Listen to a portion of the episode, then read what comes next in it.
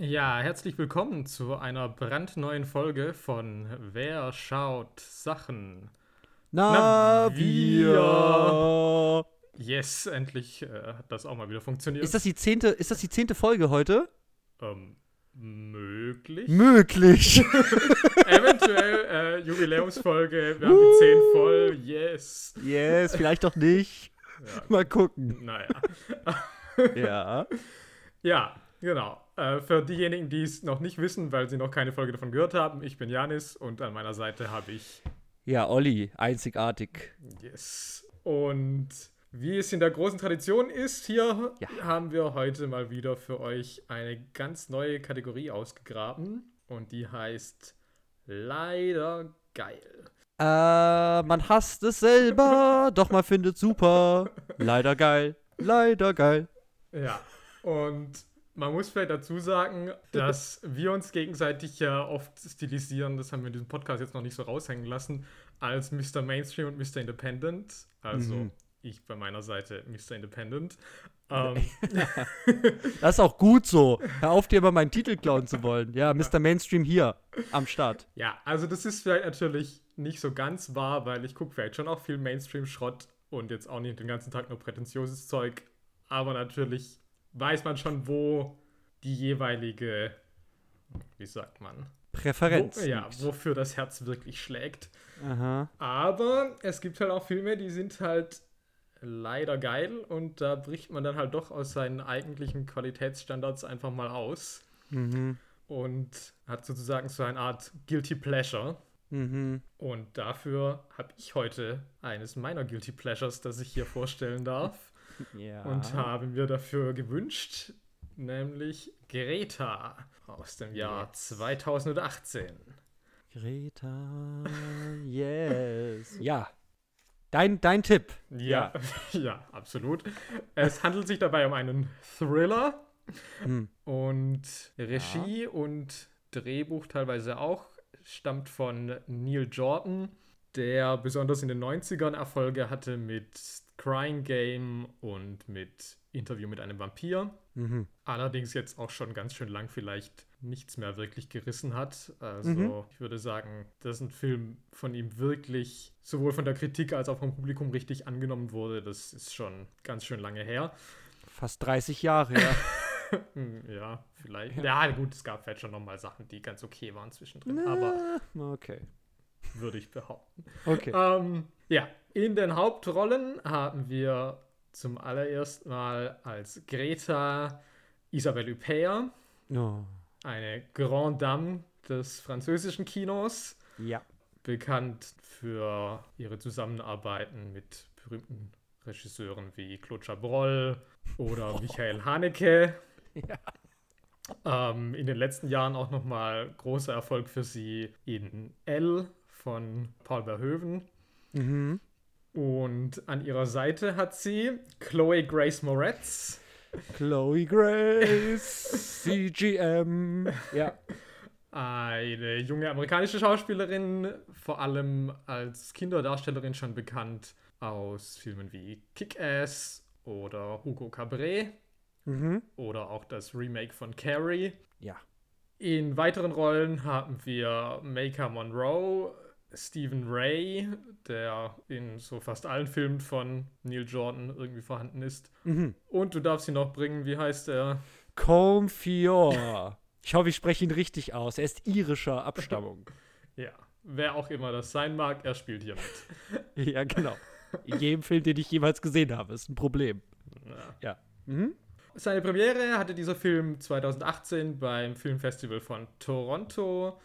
Die Kritiken waren dann ja durchschnittlich bis vielleicht leicht negativ und an der Kinokasse hat das jetzt auch keine großen Sprünge gemacht. Nichtsdestotrotz bin ich ein großer Verfechter davon, dass dieser Film eben leider geil ist oder ich bin vielleicht ein Mhm. Opfer dieses Films, kann man vielleicht Ja. auch sagen. Aber dazu später mehr, denn ich würde sagen, erstmal darfst du uns nahelegen, was denn der Inhalt von Greta ist. Also bevor wir uns näher der Frage widmen, welche Reizpunkte das eigentlich für dich hat, wo triggert es dich, ähm, Mm. kommt jetzt erstmal eine kurze Zusammenfassung für all diejenigen, die es nicht gesehen haben oder eine kurze Auffrischung brauchen. Ja, Greta ähm, ist ein Film, der von einer jungen äh, Frau erzählt namens Frances, die zusammen mit ihrer Freundin Erika in äh, Manhattan in einem super luxuriösen Apartment für zwei junge Ladies Oh ja. lebt. so. Äh, eines Tages findet äh, Frances in der U-Bahn eine Tasche. In der Tasche befindet sich ein äh, Führerschein. Und nachdem das Fundbüro in der U-Bahn-Station äh, nicht besetzt war, entscheidet sie sich dafür, die Tasche persönlich vorbeizubringen und geht dann zu einem Haus, was aussieht wie ein französisches Landhaus im Hinterhof irgendwo in New York. Und dort wohnt die ältere Frau namens Greta. Bringt die Tasche zurück, sie haben ein kurzes Gespräch. Dabei stellt sich raus, dass Greta sehr einsam ist. Sagt, ihre Tochter redet nicht mit ihr, ihr Mann ist gestorben. Also sie ist einsam. Und deswegen schlägt Frances vor, einen, doch einen Hund zu besorgen, weil sie auch mal einen Hund hatte, aber der ist auch schon tot. Aber überzeugt sie davon, einen Hund zu holen. Sie schreiben so ein bisschen hin und her, dann gehen sie ins Tierheim und holen einen Hund namens Morton, der sehr alt und fusselig ist. Dann ähm, hat jetzt also Greta diesen Hund und sie schreiben halt weiter, sie verabreden sich und man muss noch sagen, Frances hat ein Jahr bevor wir, bevor die Story da einsetzt, ihre Mutter verloren. Und äh, ziemlich schnell wird sie von ihrer Mitbewohnerin Erika auch darauf hingewiesen, dass dieses Verhältnis zu dieser fremden älteren Frau vielleicht ein bisschen strange ist und eigentlich nur ihre ähm, fehlende Mutter ersetzen soll. Und dass das alles irgendwie weird sein mag. Dann, schon ziemlich früh im Film, ähm, ist Chloe Grace, äh, aka Frances, eingeladen zum Essen bei Greta und soll dort Kerzen aus dem Schrank holen, findet dabei aber im Schrank diverse dieser Taschen, die sie in der U-Bahn ja gefunden hat, die alle einen Führerschein enthalten und hinten drauf sind Namen und Telefonnummern einer anderen Lady und äh, von ihr vermerkt. Da stellt sie fest, oh, hier ist irgendwas nicht in Ordnung. Diese Greta ist crazy. Sie flieht dann auch, aber dann geht's erst richtig los. Denn Greta ruft die ganze Nacht über an. Die schickt eine SMS nach der anderen. Äh, also richtiges Stalking, Harassment 1A. Dann über, also äh, das Ding man muss sagen, Frances blockiert sie komplett. Also kein Kontakt, gar nichts, weil sie merkt, diese, diese Frau ist irgendwie komisch. Dann geht Greta aber immer noch einen Schritt weiter. Sie steht dann einfach einen ganzen Tag wie so eine Statue auf der anderen Straßenseite von dem Restaurant, wo Frances arbeitet. Sie ruft auch die Polizei, aber die sagt, das ist nicht illegal, sie können nichts machen. So. Dann geht sie nach Hause, sie steht dann direkt vor der Haustür im Flur um die Ecke, also sie, sie kommt irgendwie immer näher und sie wird immer übergriffiger, aber Frances sagt, nein, das, ich, ich will das nicht. Das war weird und das, nee. Und genau, aber Greta geht immer weiter. Nächstes haben wir dann, dass äh, Erika in einer Bar sich befindet und dann schickt Greta Bilder an Frances von Erika in der Bar und verfolgt dann Erika, nachdem sie die Bar verlässt, im Bus und so, immer hinter ihr her, sitzt dann auch im Bus zusammen und schickt ein ganz viele Bilder, wie sie sie verfolgt. Also sie ist halt stalkingmäßig hart unterwegs. Dann wäre der nächste Punkt dann, also großer Punkt ist dann nach dieser Erika-Nummer, sie entkommen dann, wird dann fast vom Taxi, in dem Francis sitzt, totgefahren. Aber geht noch gut gerade so, sie entkommen. Nächster Punkt ist dann, dass äh, Francis in dem Restaurant, es ist ein sehr schickes Restaurant, da arbeitet sie, sitzt auf einmal Greta, sie hat reserviert.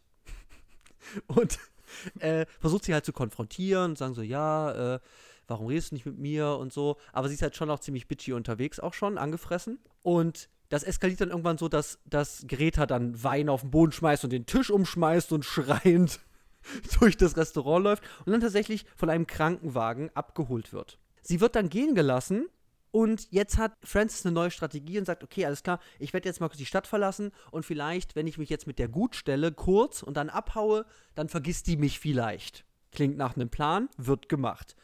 Kurzes Gespräch in der Kirche, dann geht sie nach Hause und dann ist etwas in ihrem Kaffee gewesen, kurz bevor sie abreisen kann, ihre Sachen packen kann und sie findet sich wieder also Greta holt sie aus der Bude dann raus, sie hat sich da versteckt aus ihrer Wohnung, nimmt sie mit zu, zu sich nach Hause in Gretas Haus und hat dort hinter ihrem Piano ein geheimes Zimmer. Äh, was man schon erfahren hat, dass da auch ihre Tochter Nicola, die sich äh, vor einigen Jahren auch umgebracht hat, dort wohl auch gerne eingesperrt wurde. Genau, jetzt wird sie da also gefangen gehalten und Yada yada yada, gibt so ein bisschen äh, halt äh, up in the box. Sie hat da so eine Box, wo die halt da eingesperrt wird, aber auch so ein Bett, wo sie angef angefesselt wird. Derweil sucht natürlich der Vater und Erika suchen nach, nach, nach Francis.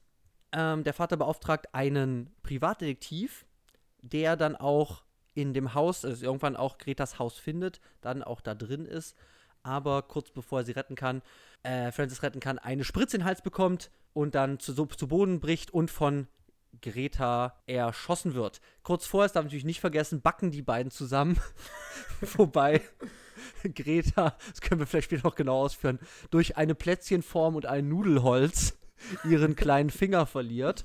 Und Francis versucht dann in der, in der Wohnung, also sie versucht irgendwie rauszukommen, alles ist abgesperrt, kommt in den Keller und findet da eine ganze Menge Leichen schon, aber auch noch die letzte Frau praktisch vor ihr, das letzte Mädchen, die aber noch lebt, aber die dann auch sterben wird.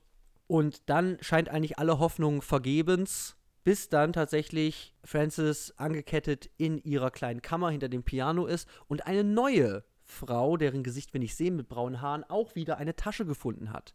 Hereingebeten wird, also das gleiche Prozedere durchmacht wie auch Francis am Anfang. Und da da da da, es stellt sich raus, es ist Erika, die vorher schon den Kaffee mit Roofies gemischt hat.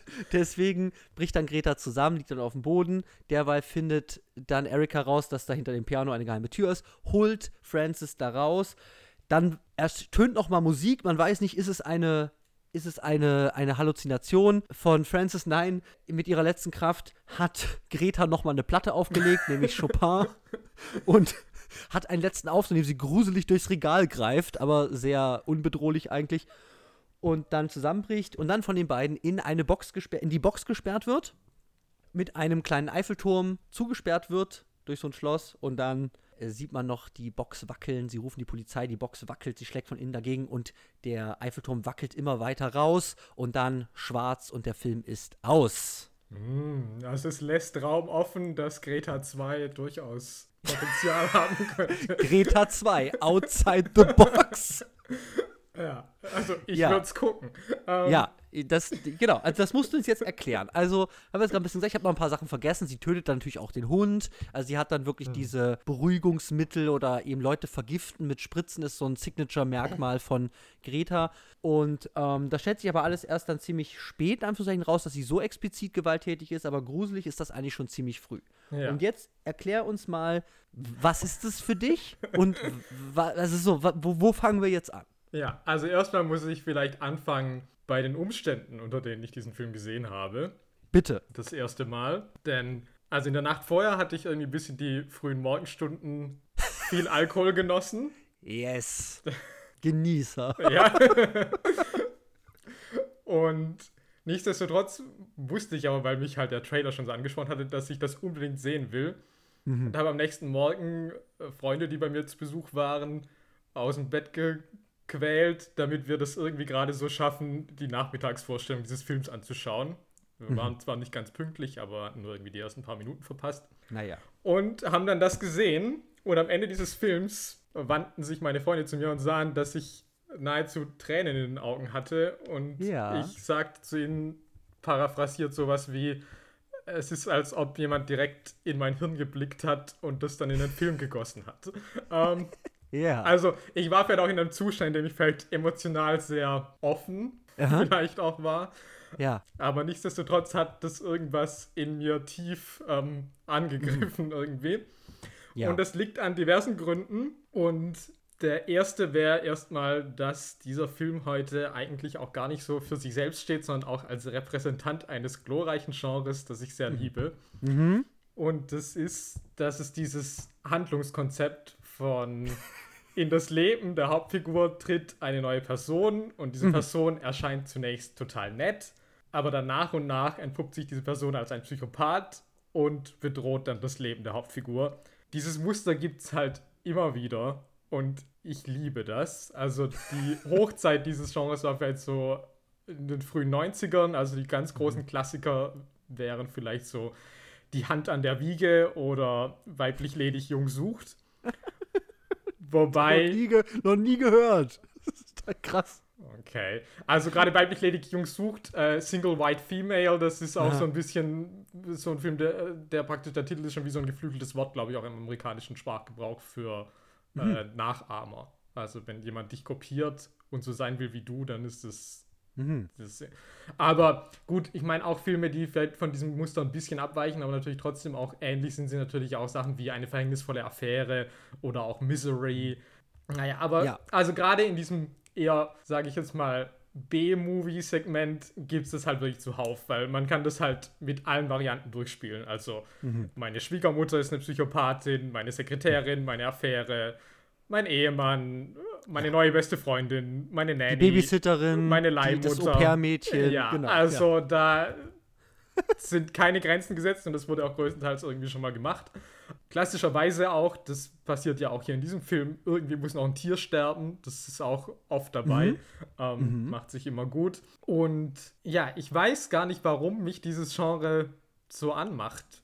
Also, weil es ist halt wirklich auch, es funktioniert immer nach dem genau gleichen Muster eigentlich. Also, okay. es muss das halt eigentlich auch. Also, du hast nicht so viele Variationsmöglichkeiten. Ja, also ich Aber mein, also vielleicht ich, ich, ja. ist es ja. eben auch, dass es halt, es ist auch so ein, ich sag mal, so ein pures Genre. Es ist so, es geht straight from, von A nach B. Mhm. Und ich meine, ich widerspreche eigentlich meiner ganzen Maxime damit, weil eigentlich hasse ich immer, dass ich immer sage, so warum schauen die Leute nur noch Remakes, Reboots, es gibt nichts Originelles mehr. Ja. Ich weiß auch nicht, aber das, vielleicht weil ich auch niemandem traue und ich das irgendwie ein gutes Prinzip finde, dass es so ist, auch der netteste Mensch könnte in Wirklichkeit ein Psychopath sein. Ja, aber das ist ja, das ist ja ganz wichtig, ne? Also es ist ja nicht nur, dass es irgendwie, dass sich jemand rausstellt, als der ist dann evil oder so, sondern es ist ja mal ganz wichtig, ich habe ja wenig Erfahrung, aber so habe ich das immer verstanden. Erstmal sind die böse, Bösewichtinnen ja erstmal super nett. Ja. Also zum Beispiel der Stiefvater, der ist erstmal wahrscheinlich, ja, der erlaubt dir Sachen, der sagt, ich will nicht dein neuer Dad sein. Also solche Sachen, also verständnisvoller, netter Typ, der ist nett zu der Mom. Und alle lieben ihn. Und du als Hauptfigur stellst dann als einziger fest, oh, langsam, da ist irgendwas im Busch. Irgendwas, er, hat eine, er oder sie hat eine dunkle Seite. Ja, genau. So, und Meistens ist das dann auch so, ja. Ja, also immer, weil sonst hat der ja. Film eigentlich keinen Sinn. Ähm, ja. Aha. Genau, und äh, genau, da sprichst du schon was an. Das ist ganz interessant, dass dieser Film das hier eigentlich nicht macht, dass es eigentlich nicht so diesen Prozess gibt von wegen, man wird jetzt langsam misstrauisch und eben auch diesen, dass es normalerweise immer so ist, dass alle anderen Personen irgendwie völlig blind darüber sind. Ja. Und dann sagen, nein, du wirst verrückt also, was ist los mit genau. dir? Diese Person ist doch so nett zu dir gewesen. Was, warum? Äh, hast du jetzt auf einmal was gegen die? Und hier in diesem Film ist es so, dass Erika schon von Anfang an irgendwie skeptisch ist und sagt, hey, das ist nicht koscher, dass, äh, dass du mit dieser alten Lady abhängst. Was ja. eigentlich auch so ein bisschen komisch ist, dass sie das so schnell schon so verurteilt, aber. Ja, sie hat halt dieses New York-Ding, ne, dass sie irgendwie sagt, so, okay, was, eine fremde Person in New York, oha, diese, diese, diese Stadt würde ich lebendig auffressen und so. Ja. Also, das scheint vielleicht da so ein bisschen, bisschen eher herzurühren, dass Erika da von vornherein irgendwie ein bisschen dagegen ist. Ja. Aber ich meine, auch so geht das ja schon ziemlich schnell selbst wenn es der Hauptfigur noch nicht auffällt, also Francis, so nächtliche Anrufe und so. Also ich meine, das kann man alles ein bisschen normaler in Anführungszeichen gestalten. So. Nein, Aber das ist ja auch wirklich so, ja. also ich habe es wirklich auch getimt. Also nach 15 Minuten sehen wir schon, dass Greta ähm, Francis auf Facebook stalkt und sich dadurch die ganzen Bilder klickt und dazu kommt halt sehr ominöse ja. Musik. Also da ja, oh, merken wir schon irgendwie, okay, diese Frau scheint vielleicht nicht zu sein, was sie scheint. Und dann sind es halt wirklich auch nur 20 Minuten, dann entdeckt sie halt schon auch diese Taschen. Mhm. Und ja. das ist ja auch schon der Moment, wo sie sofort erkennt, okay, diese Lady mhm. ist crazy, ich will mit der nichts mehr zu tun haben. Also diese ja, ganzen Anrufe, das ja. kommt ja sogar schon alles zu dem Punkt, an dem Francis für sich Stimmt. schon beschlossen hat, mit dieser Frau habe ich auf keinen Fall noch irgendwie Kontakt. Mhm. Ja. Ja, aber ich glaube auch diese, diese SMS mit dem, mit dem Hund und so da ganz am Anfang, das kommt ah. da auch irgendwie nachts und ist okay, äh, so, man schläft die halt nicht, okay. Ja, aber, gut, okay. Ja. Aber genau, aber das hat das schon recht. Das geht eigentlich jetzt richtig los, nachdem sie die Taschen dann auch, auch gefunden hat. Aber was es halt nicht hat und was ich halt erwartet hätte, tatsächlich, ist eben, weil normalerweise kannst du ja so ein Reveal ja schon auch ziemlich früh haben. Und so richtig klar, wie evil sie eigentlich ist oder was sie eigentlich vorhat oder was sie so macht, ist ja auch nicht klar. Es ist nur irgendwie klar, okay, das mit den Taschen ist auf jeden Fall nicht koscher. Mhm.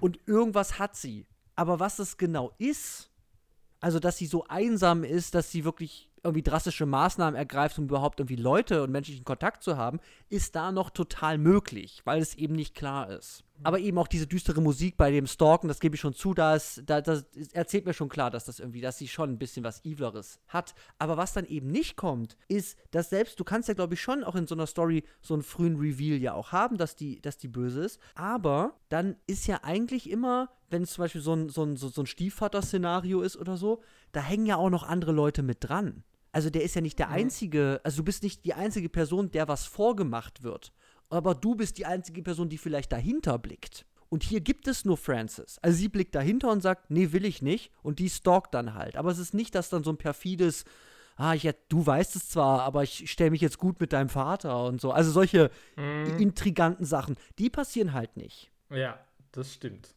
Und die hätte ich halt irgendwie, irgendwie erwartet, weil das so meine Vorstellung auch ganz oft von diesem Genre vielleicht irgendwie ist. Ja, weil es natürlich auch oft vorkommt. Aber ja, ja hier halt nicht. Aber ich finde das alles auch wiederum okay, weil ich halt sage, okay, man hält sich hier nicht lang auf mit irgendwie Exposition oder irgendwas. Man legt hm. gleich schnell die Karten auf den Tisch und sagt so, ja, bitteschön, ja. die Lady ist crazy.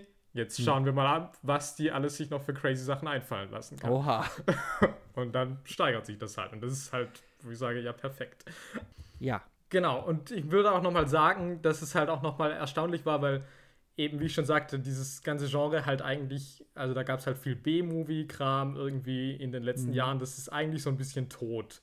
Mhm. Irgendwie, also davor gab es jetzt vielleicht irgendwie, weiß ich nicht, Unforgettable mit Catherine Heigl oder The Boy Next Door mit J-Lo, aber mhm. das hat jetzt irgendwie keine großen Wellen geschlagen. Und da war das auch ganz interessant, dass es in dem Jahr gleichzeitig Ma und Greta gab, weil ja. Ma mit Octavia Spencer auch ganz ähnlich funktioniert.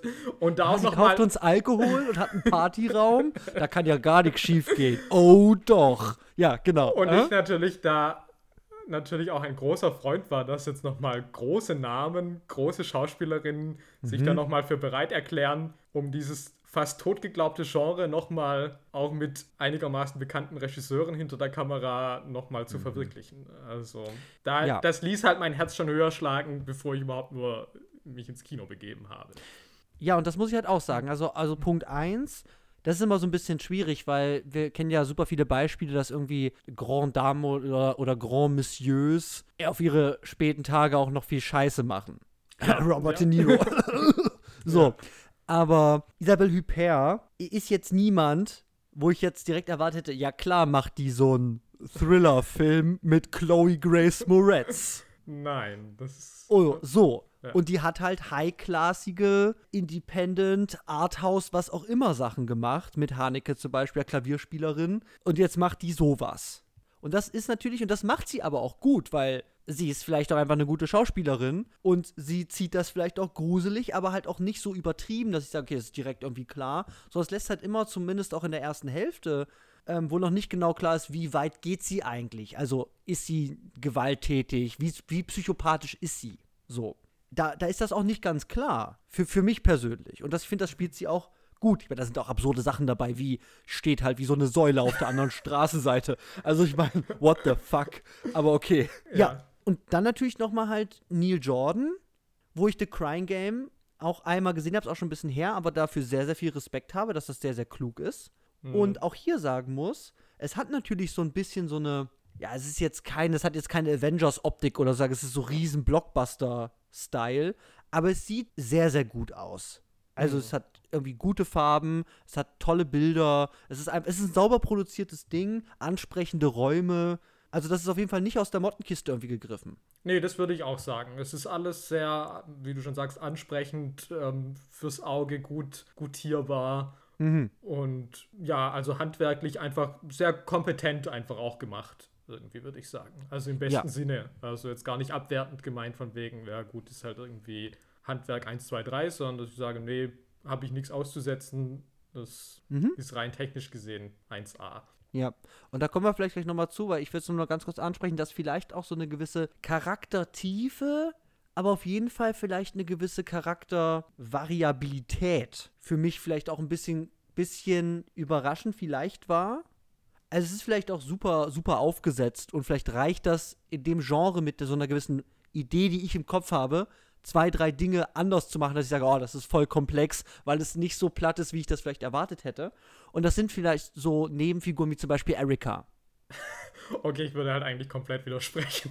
Okay, gut, aber dann, aber dann, dann, dann, dann, der, ich, ich stelle jetzt mal die Frage: Ist Erika die beste Freundin aller Zeiten? ähm, ja, also vielleicht nicht. Okay, krass, also. warum? Weil ich sehe das nämlich genau anders. Also, ich weiß nicht. Also, gut, ich meine, sie rettet sie, also insofern sie ist schon die beste Freundin aller Zeiten, aber ich meine, sie ist für mich halt einfach auch keine Figur, weil ich meine, ich weiß halt über Erika nichts. Also, die ist ja. anscheinend reich wie noch was, weil oh. die scheint halt nicht zu arbeiten und ihr Dad hat halt den dieses Loft gekauft, in dem man im Haus Fahrrad fahren kann. Also in Manhattan. In die wohnen da zu zweit, Alter. Das kannst du mir nicht erzählen. Nee, also ich meine, das ist mal wieder ein Paradebeispiel für, wie Filme irgendwie Wohnungen zu überhaupt gar kein Gespür dafür haben, wie Nein. Menschen leben. Nein, also gar nicht. Diese Küche, Alter, die ist größer als alles, in dem ich in meiner Studienzeit gewohnt habe. Also, das ist ja absurd. Aber und dann ist halt so, okay, also die haben irgendwie einen Uni-Abschluss. Mhm. Chloe Grace kellnert und ja. Erika scheint halt nichts zu machen. Also die macht ja. halt Yoga und Check. geht abends und macht Party. Ja. Und das ist anscheinend, also das ist alles, was ich über Erika zumindest weiß, was zumindest so. halt irgendwie komisch ist. So, und jetzt komme ich, weil das Ding ist, so geht das nämlich los. Also ich habe nämlich gedacht, das geht so los, als ob sie so eine totale so eine totale Abziehfigur wäre. Eben, sie ist halt die Yoga-machende, hey, zeig mir mal die Tasche, komm, schüttet die direkt aus, ah, hier ein bisschen Cash, da machen wir einen Spa-Tag mit irgendwie Spargel-Einlauf. So. Und das ist natürlich okay, alles klar. Das ist so eine verzogene, reiche Lady, der irgendwie alles egal ist, außer, weiß ich nicht, unnötige Wellness, Reichtum und Party. So. Aber je weiter diese Story geht, desto mehr habe ich aber das Gefühl, also ich meine, sie geht zusammen mit Greta zur Polizei. Nach dieser Stalker-Nummer sagt sie halt nicht so Sachen wie, ah, das ist alles deine Schuld, hättest du die Lady nicht angesprochen und so. Also weißt du, die, vielleicht wird dieses Verhältnis auch ein bisschen kühler dann so gegen drei Viertel, kurz bevor sie vielleicht dann da wirklich entführt wird von Greta aber wird zwischen Francis und Erika dieses Verhältnis ist irgendwie ein sehr, sehr liebevolles und sie ist eine sehr verständnisvolle und auch beistehende Figur, was total widersprüchlich ist zu dieser, ja, ich bin halt diese reiche, verzogene Lady halt, wie sie mir am Anfang, äh, am Anfang halt präsentiert wird. Und deswegen war ich tatsächlich überrascht. Also, das meine ich mit so Variabilität oder vielleicht so unerwartete Tiefe. Nicht, dass sie super tief ist, aber sie hat halt gewisse Facetten, die ich nicht erwartet hätte. Hm, also, ich meine, für mich würde ich halt schnell was sagen, ich finde es halt absurd, dass sie da am Anfang halt gleich sagt, so, ja, sorry, du suchst ja doch nur einen Mutterersatz und deswegen hängst du jetzt mit dieser alten Frau ab. Ja. Also, wo ich halt sage, okay, das ist halt nicht so sonderlich sensibel gegenüber der Tatsache, ja. dass die Mutter deiner Freundin vor einem Jahr gestorben ist. Ja. Und ich weiß nicht, also für mich wird das halt alles nicht thematisiert. Also deswegen, es wird ja auch nie wirklich gesagt, oh, sie ist die snobby Rich Bitch, sondern sie ist halt einfach naja. Eigentlich ist sie, na, weiß ich halt nicht. nicht so also wirklich. diese ersten Minuten mit Erika, also erzählen mir schon ein ganz klares Bild, was das für eine Lady sein soll. Und das ist sie dann aber nicht. Sondern sie ist eigentlich schon eine sehr, ich finde, sie ist eine gefühlvolle, verständnisvolle, mehr als erwartet komplexe Figur, die, weißt du, die hätte ja auch dann am Ende sie retten können, sagen können, habe ich dir gesagt, Lady. So, also macht sie halt nicht. Ja, das aber halt tatsächlich hätte ich das nicht. ja schon interessanter gefunden. Also, wenn, also für ja, mich ist halt Erika, dass ich sage, eigentlich, die existiert halt eigentlich ja dann vielleicht in diesen ersten Minuten noch vielleicht irgendwie als Figur und dann ist sie halt einfach nur noch unterstützend da als die Freundin. Die hilft und ich halt. finde das gerade spannend. Ich finde das mhm. gerade spannend, weil sie eben nicht so eine, so, eine, so eine Typfigur dann ist, die du in so einer Story halt dann irgendwie kennst oder brauchst, sondern ich sage halt, okay, das ist halt einfach eine gute Freundin. Und das ist doch schön in so einem Genre. Also mich hat das erfrischt einfach, ja, okay, die haben halt eine interessante, eigenwillige Freundschaft, aber die stehen zueinander und finde ich gut. Und die sucht am Ende dann auch die Tasche in der U-Bahn, nur um ihre Freundin zu finden. Und also ich finde es super, wie tief diese Freundschaft, dass ich irgendwie mir erzählt wird mit so ganz kleinen Szenen, was nicht super diepe Darstellung ist, aber ich muss sagen, hat mich überrascht. Deswegen Erika für mich tatsächlich die beste Freundin aller Zeiten. Muss ja, okay. ich echt sagen. Ich liebe Erika. Ich liebe Erika auch, aber. Ja, aber aus anderen Gründen. aus anderen Gründen, ja. okay. Ja. Ja, okay, also das ist erstmal so Genre, ne? Also sagen kann, ja. okay, das ist, er hat so einen klassischen Aufbau, den es in ganz, ganz vielen verschiedenen Szenarien, aber mit einem ähnlichen Ablauf, mit ähnlichen Prämissen und so weiter eigentlich ziemlich oft gibt. Okay. Hast du noch weitere Punkte? Ja, Nummer zwei ist natürlich, du hast es schon angesprochen, äh, Mhm. Es ist natürlich Isabelle Huppert oder natürlich generell auch Ladies, Ladies, Ladies, Ladies. Weil, da muss man auch wieder sagen, ich liebe Schauspielerinnen. Und ich glaube, Ja. ein großer Teil, warum ich überhaupt Kino liebe, ist halt, weil ich gern Frauen auf der Leinwand beim Agieren zuschaue. Ja. Und dieser Film bietet mir das ausgiebig, denn tatsächlich haben die Männer wirklich sehr wenig zu tun und irgendwie, ich würde jetzt mal sagen, in 80% dieses Films sehe ich nur Frauen. Ja. Das ist erstmal schon mal grundsätzlich gut. Und dann ist natürlich auch die Frage, was sind das für Frauen? Und also, ich meine, ich mag Erika auch, weil ich das, was Make-up on Rhoda macht, vielleicht irgendwie auch ziemlich gut finde. Also, Ja. vielleicht gibt sie dem auch mehr irgendwie, weil ich immer noch sage, dass auf dem Papier vielleicht Erika eigentlich wirklich nicht viel hergibt. Aber sie gibt ja vielleicht schon irgendwie ein bisschen einen Pep irgendwie. Ja. Und natürlich ist aber dieser Film ist halt auch einfach Isabelle Huppert. Und sie ist natürlich auch super besetzt, also weil äh, Isabelle Huppert ist natürlich ja auch sehr bekannt für so kühle, unnahbare, komplizierte Charaktere. Also sie ist eine Schauspielerin, die auch Wärme und Freundlichkeit verbreiten kann, wenn sie will, aber natürlich sind viele ihrer größten Rollen eben, man sagt ja, eher bitchy, eher und allerdings weiß ich nicht, ob es einen anderen Film gibt, wo sie noch, wo sie wirklich so eine komplette Psychopathin ist. Also da, insofern ist das vielleicht doch nochmal ein Novum irgendwie. Aber sie macht das halt super. Also sie hat halt, sie kann halt diese eiskalten Augen aufsetzen und damit lässt sie Ja. dich halt zur Salzsäule erstarren. Also da kannst du halt irgendwie gar nichts machen. Also ich finde es doch erstaunlich, weil sie ist ja auch eine sehr kleine Person, also rein von der Körpergröße her. Aber also, ich finde sie auf jeden Fall halt richtig scary in diesem Film. Das macht Ja, sie mega- halt mega präsent. Gut. Ja, Also wenn sie da beim, wenn sie da beim Kekse machen, ich weiß nicht mehr, wie das ungarische Wort für Keks ja, äh, ist, aber ich meine, das ist halt geil. Also da geht's mir schon den Rücken runter, weil sie halt schon wirklich so eine Bestimmtheit hat. Auch die Frage ist, okay, warum boxt sie die jetzt nicht einfach mal um oder so? aber ich meine, das ist wieder schwierig, weil klar, wer weiß, wie viel die zu essen kriegt, nur was für Drogen die irgendwie steht. Ja. Weil die läuft da ja auch rum in dem Haus am Anfang. Ich meine, die machen da einfach Plätzchen zusammen. ja, das ist schon alles auch ganz schön fragwürdig. Aber So, ja. Isabel verkauft mir das halt, ganz klar. Und Ja. sie stattet das ja aber auch ander- andererseits halt auch so mit so einem Humor aus. Also ich Mhm. finde, also sie wirft sich ja da schon irgendwie auch komplett in diese Rolle und ist sich ja auch für nichts zu schade und irgendwie, Mhm. obwohl man halt ja denken könnte, okay, ist es jetzt eigentlich unter dem Niveau von irgendwie Isabelle Huppert zu sagen, man spielt jetzt so eine, auch hier würde ich sagen, relativ eindimensionale Bösewichtfigur. No. Aber sie macht es halt mit Inbrunst und Mhm. sie macht damit halt einfach den Film. Also das würde ich ganz Ja. klar so sehen. Und es hat, und da hat da auch aber wieder so Sachen, wo ich sagen würde, die hätte ich auch nicht erwartet. Weil normalerweise, also wie gesagt, wenig Erfahrung, aber so wie ich mir das vorstelle, ja, in meiner Stereotypen, in meinem stereotypen Gehirn, ja, Ja. ist zum Beispiel diese Szene in dem Restaurant, Ja. wo, wo Greta dann den Tisch da umschmeißt und Ja. so. Die hätte ich auch nicht erwartet.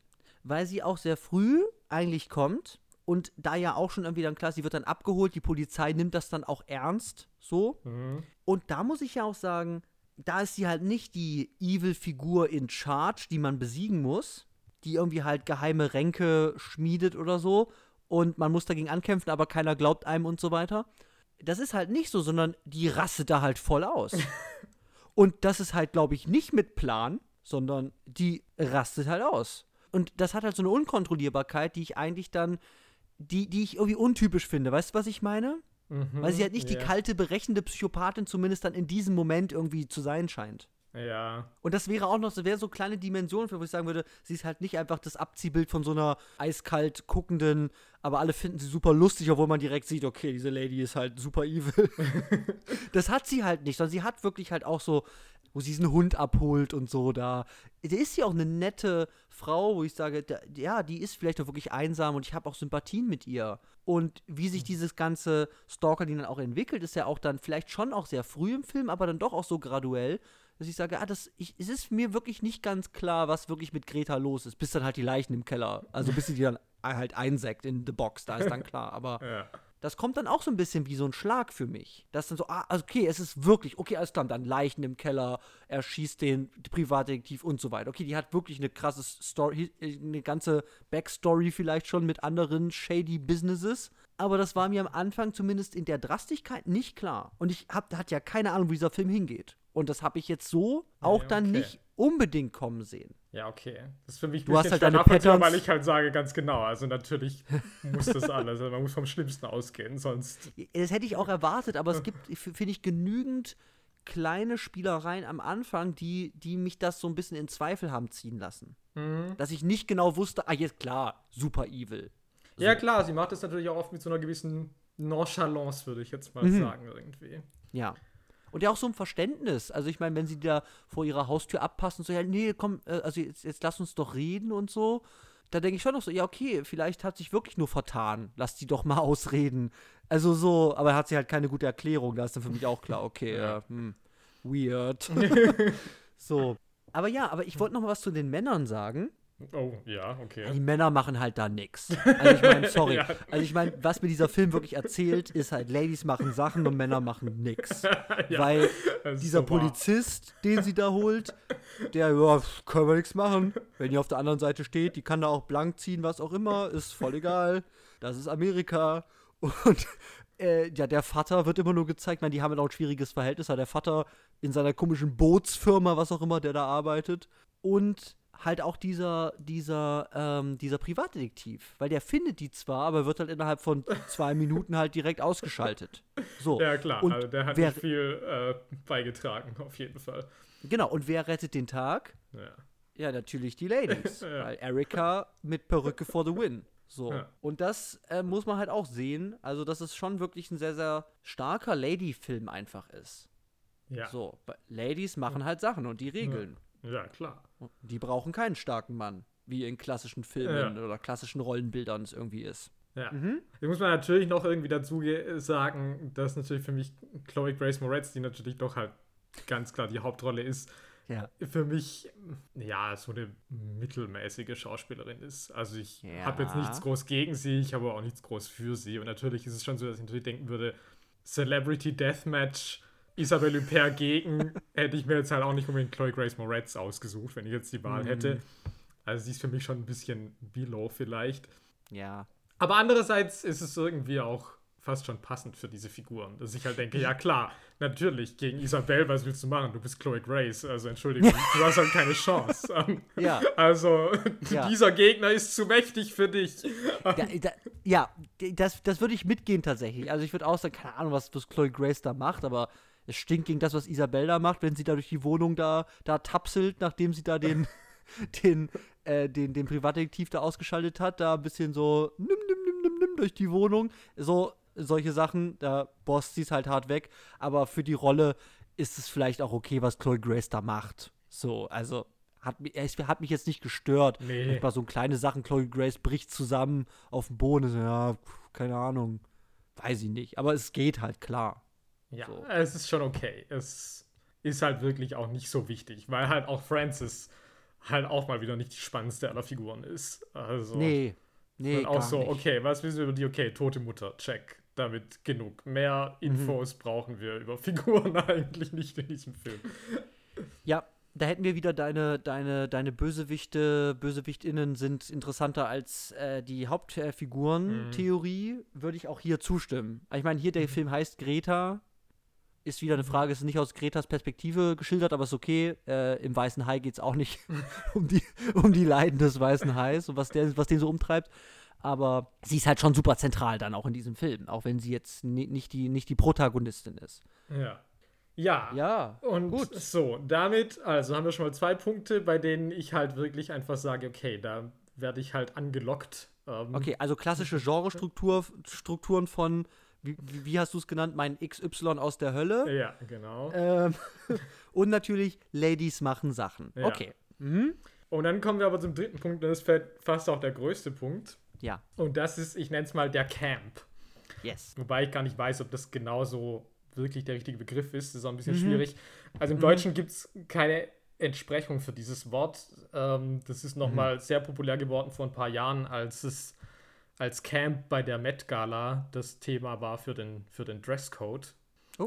Grundsätzlich ist, äh, ist aber Camp auch irgendwie, also ist das mehr oder weniger bekannt geworden durch einen Aufsatz von Susan Sontag, äh, Ja. der Notes on Camp heißt. Genau. Und es ist aber irgendwie, es ist eine Art von Sensibilität und es ist aber super schwierig greifbar. Also man hat dafür, glaube ich, keine so richtige Definition. Ich denke immer, Mhm. wenn man jetzt hierzulande, obwohl es auch kein deutsches Wort ist, würde man natürlich irgendwie oft auch sagen, Trash-Filme sind natürlich oft auch irgendwie Camp. Mhm. Also, es ist oft so ein Humor, der getragen ist von einer großen Künstlichkeit oder einer Übertreibung, was, was over the top ist oder auch, wo man sagt, das ist so schlecht, dass es schon wieder gut ist, so daneben. Also, was vielleicht auch unabsichtlich eigentlich eine Parodie von sich selbst wird, irgendwie. Mhm. Und auch, was ich heute gefunden habe, was natürlich irgendwie auch ganz passend ist, irgendwie ein Angriff auf den prätentiösen Geschmack der Hochkultur. Ähm, Yes. yes. weil auch da würde ich natürlich sagen, Greta, also keine Ahnung, ob das alles Camp ist, aber auf jeden Fall gibt es für mich ganz viele Elemente von Komik in diesem Film. Und Mhm. ich weiß bei denen überhaupt nicht, ob die freiwilliger oder unfreiwilliger Natur sind. Mhm. Und ich kann mir aber beides vorstellen, weil tatsächlich ich natürlich schon sage, okay, Neil Jordan, klar, hat seine besten Tage hinter sich, aber dass sie jetzt gedacht haben, sie machen den großen, prätentiösen Film über einsame alte Ladies, kann mir ja auch niemand erzählen. Also, dass die ja schon Ja. irgendwie auch wissen, dass sie sich da auf ein vorhandenes Konzept irgendwie beziehen und das reproduzieren. Oder eben auch Isabelle Huppert, wo ich halt sage, ja gut, also die liest ja dieses Drehbuch doch auch nicht und sagt so, wow, das ist jetzt mal eine richtig tiefsinnige Figur.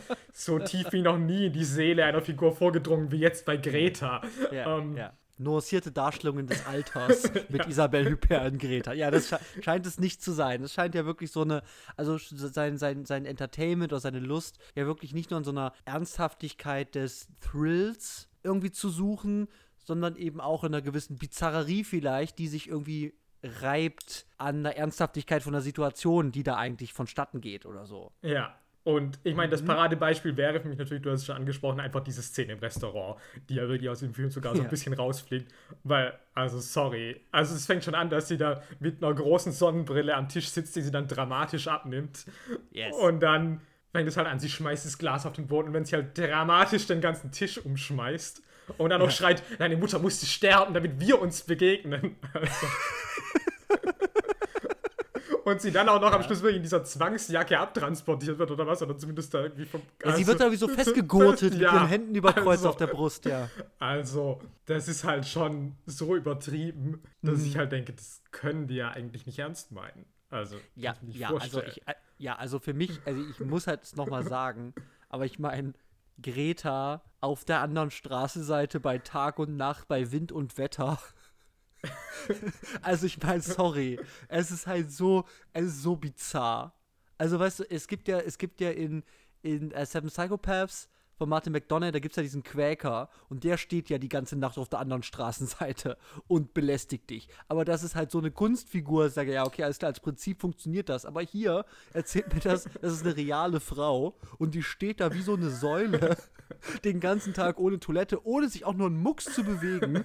Von, äh, weiß nicht, nachmittags bis abends steht die da und starrt zum Fenster rein. Also, wo ich halt sage, okay, das ist so forciert und so künstlich gestellt und so übertrieben, diese Stalking-Aussage irgendwie da vertreten, dass ich sage, okay, ist geil, aber ernst nehmen scheint, also tut sich das anscheinend nicht. Ja, und also auch dieses, diese Szene, wo sie ja den Kaugummi ins Haar spuckt. Also, das ist ja auch irgendwie so, wo ich sage, Yes. okay, klar. Also, hm, weiß ich halt auch nicht. Oder, Aber ist halt auch evil. ja, klar, ist evil, aber ist halt aber auch trotzdem irgendwie so. Entschuldigung, ist jetzt halt auch nicht, wo ich sage, klar, die großen Filmschurken, was haben die alles schon gemacht? Ja. Also, das kenne ich mir, das wäre aus dem Teenie-Film. Aber, Ja, ja, true. Ja, und ich, we- ich weiß ja nicht, also ich meine, richtig, richtig absurd ist es nicht, aber ich, wirklich, dieses Haus von Greta hat mich fuchsig gemacht. Also, muss, muss ich ja sagen. Weil, sorry, du gehst da rein, dann ist es halt wirklich, das steht da, ich weiß nicht, wo es ist, wahrscheinlich in Brooklyn oder so. Also, glaube ich, Hm, nicht mehr in Manhattan. Hm. Die fahren irgendwie über die Brücke da. Auf jeden Fall in New York. In so einem, also im Hinterhof. Ja, du musst da durch so eine Unterführung, also unter so einem Haus, da erstmal durch die Front durch in den Hinterhof und dann steht da einfach so ein Häuschen. Das ist natürlich auch ange angebunden an andere Wände, steht da nicht einfach frei mit einer Wiese drumherum oder so. Aber ich meine, sorry, das ist halt so ein, was ich mir als französisches Landhaus halt irgendwie vorstellen würde, steht das einfach da mitten in New York. Und das ist halt eben nicht Stuart Little, wo sie mir erzählen können, okay, die Little-Familie lebt halt in so einem kleinen Haus zwischen Wolkenkratzern, sondern okay, das ist halt so ein Psychothriller. Und es ist nicht so richtig absurd überzogen, dass ich sage, es ist voll aufs Auge. Aber mich persönlich habe ich schon so, okay, was ist das eigentlich für ein Haus? Sorry. ja. Ja, ich gebe es zu, ja, da ist was Es dran. ist halt ein Landhaus in einem Hinterhof. so, what the fuck? Ja. Ja. Also für mich noch ganz groß ist auf jeden Fall diese Verfolgungsjagd mit der Handykamera. Geil. Also, das ist halt auch einfach nur absurd. Also erstmal ist natürlich ganz toll, dass ja Greta am Anfang so tut, als wüsste sie nicht mal, dass ihr Handy Fotos machen kann. Und dann auf einmal ist sie halt der Paparazzo des Teufels, Ja. der die besten Bilder macht, ohne selbst gesehen zu werden. Ja, niemand sieht sie. Aber ey, ich meine, das war, das war, äh, da muss ich auch sagen, ja, also wie, wie, wie, wie ist diese Szene eigentlich gemacht? Sie ist in der Bar, da geht das erste Foto. Dann verlässt sie Erika die Bar und sie geht in diese hintere Gasse, Ja. wo die ganze Zeit, also ich meine, in, in diesem Film, die ganze Zeit, wenn die über, über, über einen Gehsteig irgendwo laufen, dann sind irgendwo irgendwelche Leute, nachts oder so, die ihr Auto reparieren oder mit Kapuzen irgendwo im Hintergrund sitzen, da in der Gasse ähm, si- sitzen irgendwie dunkle Gestalten, ähm, wo ich halt auch nicht weiß, okay, greift jetzt einfach einer irgendwie jetzt an oder so, weiß ich halt auch nicht. Und aber es ist wieder so, okay, warum gehst du in dunkle Gasse? Renn einfach nach vorne ins Licht, Alter. Geh da raus. Sie braucht ewig. Aber ja, Greta ist hinter ihr, sie schickt die Fotos, aber Erika dreht sich rum und sieht sie nie. Ja. Ist halt super bedrohlich. Dann schafft sie es gerade so in den Bus und dann äh, Hat sie es auch in den Bus geschafft. just made it. Also sorry, das ist halt auch wirklich, also bei dieser Szene kann ich halt auch nicht mehr. Also, Ja, und ich meine, ich, ich meine, was passiert? Ich meine, was ist denn, ich meine, was ist denn das für ein Szenario? Du sagst, okay, du hast, ein, du hast eine Stalkerin, die ist in den Schatten, du siehst sie nicht, keine Ahnung, ob sie gleich mit einem Messer rauskommt, keine Ahnung. Jetzt sitzt du aber im Bus und die Lady sitzt fünf Reihen hinter dir, die geht dann auch zu dir hin und sie sitzt dann einfach mit so einem grummeligen Gesicht. So, und was- ja, okay, jetzt bist du halt hier im Bus. Ich hab's verstanden. So, aber es passiert halt nichts. Super weird. Ja, ist ja auch wieder toll, dass dann so wieder ist so, ja, ich muss jetzt hier sofort raus. Ja, genau, weil anstatt in dem Bus zu bleiben mit irgendwie 30 Leuten, Ja. die da sind, ähm, gehe ich lieber wieder auf die dunkle Straße raus. Ja, Also, Und eben, ich habe mir dann auch gedacht, weil eben parallel dazu ja Francis von deren Wohnung mit dem Taxi ja kommt und sie irgendwo treffen will. Und da habe ich schon gedacht, okay, krass, wie krass wäre das jetzt, wenn Greta wirklich schafft, die da so auf die Straße zu locken und wird dann von dem eigenen Taxi umgefahren. Aber ich meine, wie, wie weird wäre das auch? ja. Wie forciert. Aber sie wird dann nur knapp angefahren. Aber das wäre schon krass gewesen. Also da, da habe ich mir vorgestellt, wenn sie das gemacht hätten, das hätte schon so ein ganz neues, ekliges Psychobedrohungs- Mhm. ähm, weil sie, sie belästigt dich in den Tod, so Ja. Szenario gekriegt. Also eigentlich wäre ja auch im klassischen Szenario, wäre Erika ja eigentlich auch so ein typisches Zwischenopfer. Um dem Ja, genau. Zuschauer jetzt nochmal zu sagen, also das, Ja. was dann mehr oder weniger Detektiv ist, aber das ist halt zu wenig, zu spät, äh, braucht man Ja. ja eigentlich immer so was, um zu merken, okay, es ist wirklich ernst. Und dafür braucht man ja meistens irgendwie schon mal eine Leiche, die schon mal das deutlich macht. Ja, ja, ge genau. Und ich habe auch wirklich Angst um Erika gehabt.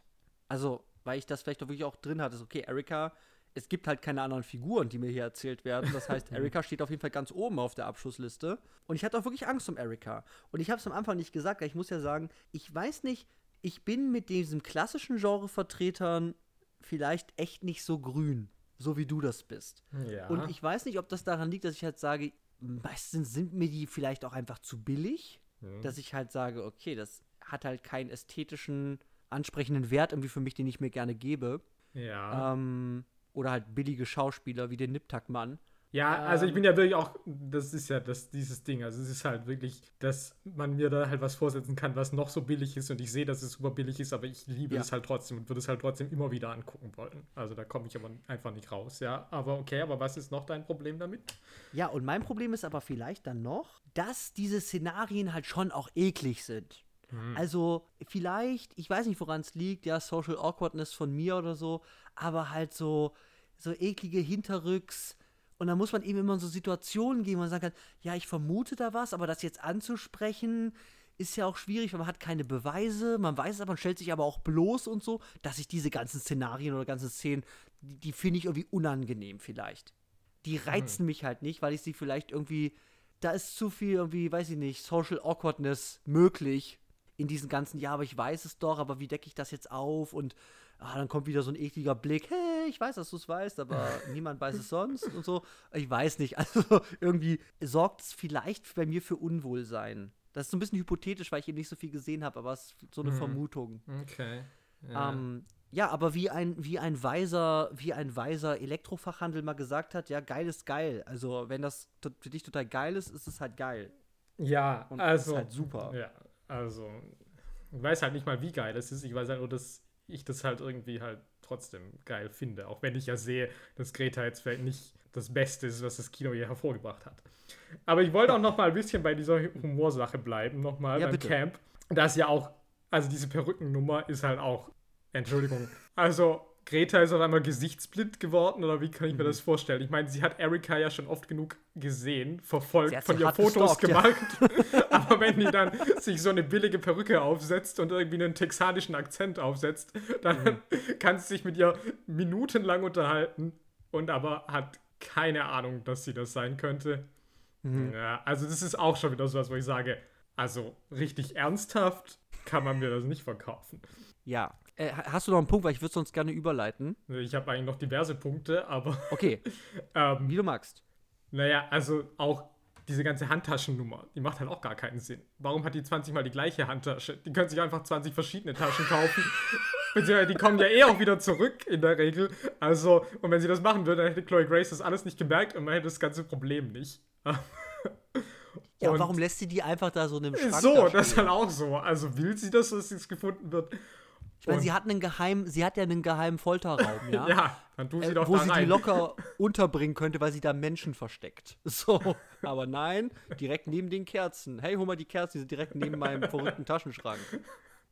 So, ja. Mhm. Ja, Verstehe ich. Dann natürlich, klar, okay, das sind natürlich auch so Klassiker im Horror- und im Thriller-Genre, aber halt auch, dass Chloe Grace dann auch so Sachen macht wie, was, ich kann jetzt ein Fenster einschlagen? Nee, ich renn mal lieber in den Keller. Also. Und, und versuche dann das Miniaturfenster, äh, äh, das Kellerfenster, wo ich nicht durchpassen würde, mit so einem Klopfen so, so aufzubrechen. What the fuck? da habe ich mir auch gedacht, okay, also Lady, also ich meine, aus dem Haus hättest du es vielleicht auch ein bisschen mehr schaffen können. So, also ist jetzt wirklich nicht, dass du sagst, okay, dieses Haus ist total abgeriegelt, da hatte sie keine Chance. Nein, das ist halt einfach ein ganz normales Haus. Also, ja, mit Holzfenstern. ja. So, ja. Und dann mhm. natürlich, ja, du hast es auch schon ein bisschen erwähnt, dieses, wenn Isabelle Huppert auf einmal anfängt, um diesen sterbenden Detektiv rumzutänzeln und die große Ballettshow macht ja, geil. gut. Also, ja, ist halt geil. Aber ja. es hat halt auch es, null Ernsthaftigkeit. Es nimmt halt den Ernst daraus, klar. Das, das absolut. Ja, ich, ich würde ich würd gerne noch den Finger. Ja, genau, das wäre jetzt auch mein nächstes gewesen. Mit, mit, mit reinnehmen, weil, also ich habe es ja schon gesagt, also Greta verliert einen Finger, weil nämlich beim Plätzchenbacken äh, sie gerade irgendwie so Keks-Philosophie vertieft ist und sie hat eben Teig ausgerollt und ähm, stanzt den aus und beim Philosophieren lässt sie ihre Hand, natürlich super weird, ihren kleinen Finger in der Plätzchenform, sodass praktisch ihre Hand auf dem Teig liegt und die Plätzchenform um den Finger ist. Und das sieht Francis, die daneben mit dem Nudelholz steht und nutzt natürlich ihre Chance und knallt dann, dann direkt mit dem, mit dem Nudelholz drauf. Ja, aber es ist auch das, wie das dann weitergeht, ja. Weil, weil ja dann das Ding ist, ah, okay, ich habe jetzt einen Finger verloren, ich spritze mir da so ein komische, komisches blaues Zeug rein, was auch immer das ist. Kein Schmerzensgesicht, kein gar nichts, einfach nur, okay, ist halt ab. keine Wut, kein, keine Verzweiflung. Und dann macht sie sich so eine Watterolle und zieht sich dann so einen Handschuh an und stopft da diese Watterolle rein und dann sieht das halt aus, als ob sie halt wieder alle fünf Finger hat und sagt halt, ja, so gut wie neu. Also, aber halt alles mit so einer, mit so einem Suffisanten, mit so einem, ah ja, hier ist meine neue Hand. So, check. Ja, also das ist halt auch wirklich nur absurd. Also, ja. und wie gesagt, also wie sie da ohne wieder Wimper zu zucken, da völlig wie ein Stillleben, da sich da was reinspritzt ja. in diesen abgeschnittenen Fingerstumpf, das ja. ist halt auch ein Bild für die Götter. Also das liebe ja. ich halt. Stimmt, in dieser Profileinstellung, ne? So ja. von der Seite, Close-Up, ne? So, also sie macht das ja fast schon so, so, fast schon so lüstern, ne? Dass sie da so, das ist irgendwie schon so, oh, ja. Yeah. Mhm. So, und dann habe ich noch als letztes, und das ist für mich halt wirklich einer der besten Twists der Filmgeschichte, die dieser Film präsentiert. Also, Oha. Wir haben Isabelle Huppert, wie wir schon geklärt Ja. haben, eine Grande Dame des französischen Kinos, die Ja. natürlich über weite Strecken auch mit ihrem französischen Akzent in diesem Film spricht und eine Französin, die aber in Amerika lebt, zu spielen scheint. Und dann Ja. stellt sich irgendwann raus, nein, sie ist gar nicht Französin, sie ist Ungarin. Die tut nur so. Was? Entschuldigung, was? Ich meine, also A, das bringt diesen Film gar nicht weiter, außer dass dann Isabelle Huppert auf einmal random anfängt, dann halt auch Ungarisch zu sprechen in manchen Szenen und auf einmal statt chéri auf einmal die ganze Zeit sagt Angialom zu, Gra zu Chloe Grace Moretz. Ja. Aber ich weiß halt nicht, was mir das über Greta, okay, sie ist eine pathologische Lügnerin oder so, okay, aber also an sich Ja. weiß ich halt nicht, wer das irgendwie für eine gute Idee hielt, zu sagen, ja, nein, klar, dieser französische Akzent ist nur fake, weil sie ist halt auch die Königin der Akzente. Und sie Ja. gibt es dann aber auch auf. Also als dann Erika kommt, spricht sie Ungarisch. Also irgendwie als dann einmal bei Chloe Grace aufgeflogen ist, dann droppt sie das alles. Obwohl sie das anscheinend vorher ja, ich weiß nicht. Also ich weiß nicht. Vielleicht hat sie bei dem Mädchen vorher auch behauptet, sie wäre, weiß ich nicht, Schwedin. Also ich habe keine Ahnung, aber Ja. Ja. also, Ja, ich be- würde auch Ungarisch, also ich meine, klar, vielleicht schon noch, ich würde es auch nicht erkennen, also wenn ich so wie sagen würde. Aber ja, es ist halt alles, es ist schon weird. Also vor allem halt auch bei Isabelle Huppert, ich weiß nicht, kann sie ungebrochen Englisch in Filmen sprechen? Hast du das jemals gesehen? ich würde sagen, dass sie schon immer einen Akzent hat, denke Okay, ich.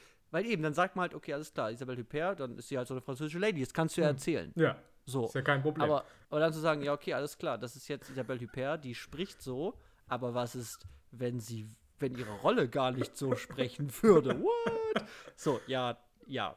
Eben, wie du sagst, es bringt halt irgendwie auch nichts weiter. Also ich meine, klar, es stellt halt irgendwie diese ganze Lügennummer irgendwie raus und ich will jetzt das Ungarische nicht irgendwie äh, in Verruf ziehen, aber ich meine, wenn sie da in diesem Restaurant auf einmal die da halt Ungarisch irgendwie anbrüllt, dann klingt das halt auch sehr bedrohlich.